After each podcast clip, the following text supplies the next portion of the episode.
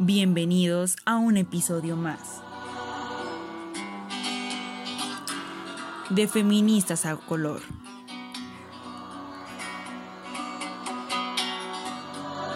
Con Guadalupe García.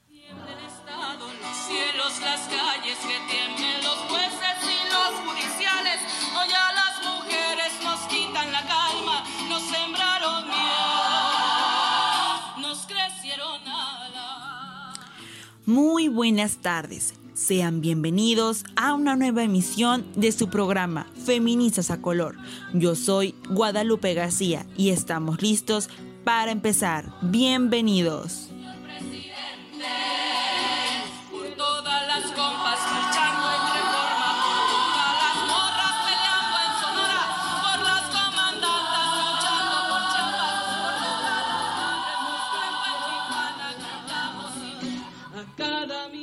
El feminismo desde sus inicios ha causado un gran movimiento, pero sobre todo ha conseguido importantes cambios en el mundo. Con su lucha se ha logrado el acceso a la mujer, a la educación, al sufragio activo y pasivo y la protección de algunos derechos que no se equiparaban a lo de los hombres. No es poca cosa, ¿no? El feminismo ha conseguido, mediante protestas pacíficas, introducir nuevos conceptos sobre los que estudiar y teorizar, como la estadística de género o la teoría legal feminista, que ha tenido gran repercusión en la legislación de muchos países alrededor del mundo, donde han entregado el vigor día tras día.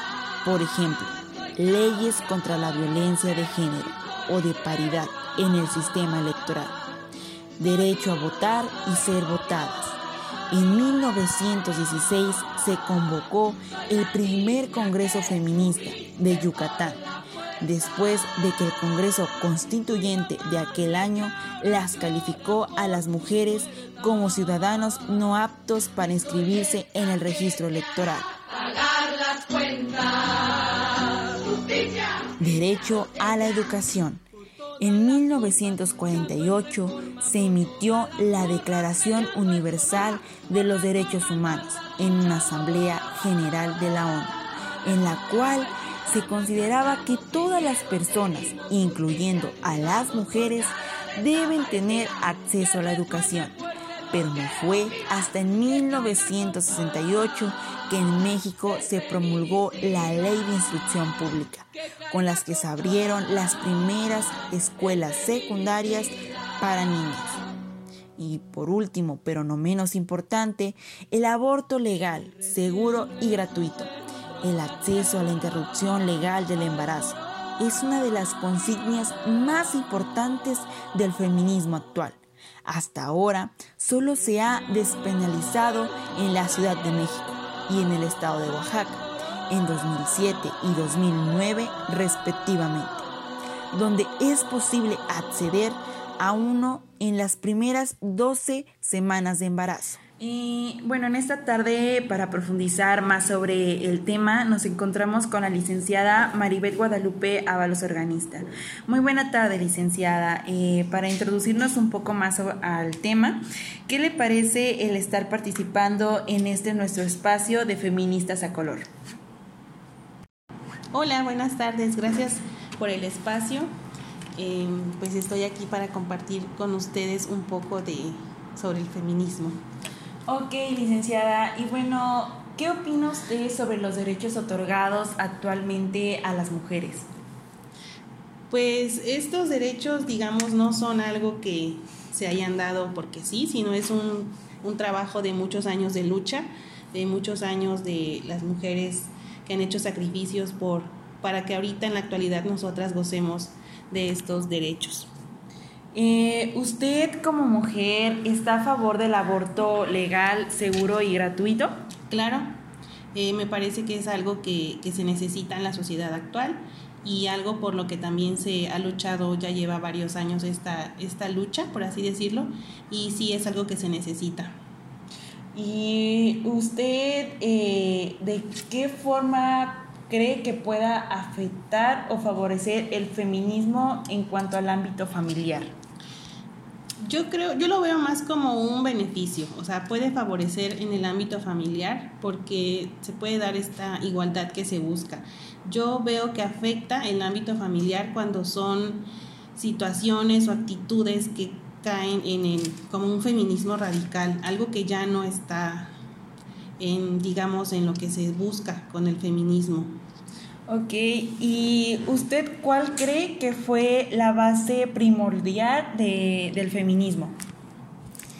Bueno, la base de, del feminismo, como ya había comentado, pues es una lucha de, de, varios años en que las mujeres buscaban que las relaciones sociales fueran de igualdad y que mm, empezaran a haber eh, derechos y obligaciones para las mujeres, para los hombres, y que no hubiera una distinción entre ellos. Claro, eh, bueno, ya para finalizar, no sé si le gustaría dar alguna opinión sobre esto, sobre las marchas que se han dado actualmente, los pros y los contras que se han presentado ante la sociedad, ¿no? Porque, pues, generalmente ante lo que es la religión católica está eh, mal visto lo que es el aborto legal que actualmente se acaba de, pues ahora sí, legalizar.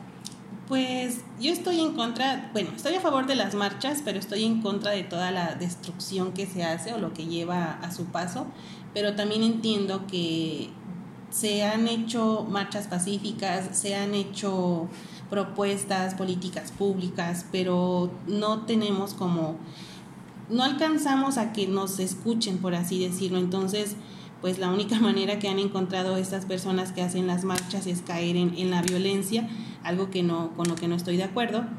Y sobre la Iglesia Católica, pues sí, o sea, muchas de las creencias que tenemos son basadas en lo que piense la, Iglesia Católica y tampoco creo que, que sea como el camino. Entonces, ellos están en contra del aborto, pero eso, la sociedad está preparada para que ya sea algo legal y seguro, principalmente porque hay muchas muertes en mujeres que hacen este tipo de abortos de manera clandestina, entonces la sociedad lo necesita y pues no, no podemos seguir, eh, digamos, como que bajo el techo de la Iglesia Católica y lo que ellos digan sea lo único que esté bien visto.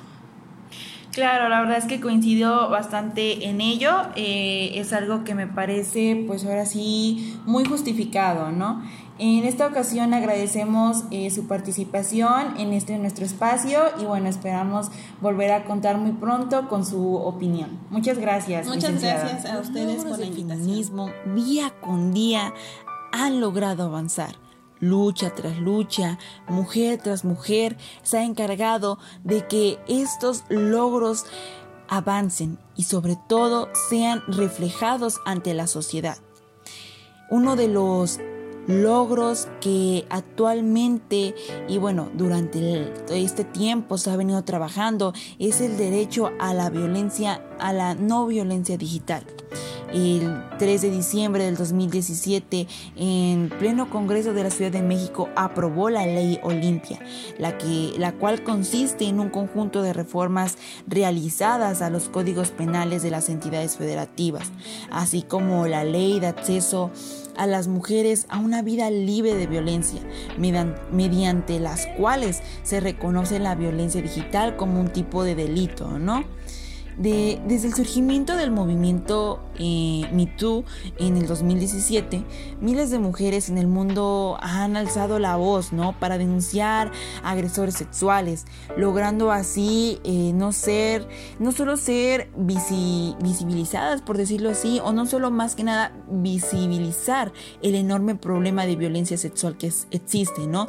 sino que cientos de casos han procedido legalmente y se ha logrado que el tema se ponga sobre la mesa y provocando un ambiente cada vez menos tolerante ante estos delitos, ¿no? En México, algunos de los casos más sonados son los de Carla, Carla Sousa, ¿no? Y eh, esta tal Paola Núñez, Sabina Berman y Nat Campos, por nombrar algunos, ¿no? Si bien los logros hasta ahora han sido enormes, Amnistía Internacional calcula que tomará varias décadas alcanzar la equidad de derechos entre hombres y mujeres en todos los campos, ¿no? Por lo que ahora más que una es importante seguir poniendo enfrente a los discursos de odio y el machismo, ¿no? Para poder acabar eh, con dicho machismo eh, que pues realmente existe muy poco el día de hoy, ¿no? Espero les haya gustado este nuevo episodio de Feministas a Color. Un gusto haber estado con todos ustedes y regresamos más la próxima semana. No olviden conectarse y sintonizarnos en Feministas a Color. Con ustedes, Guadalupe García.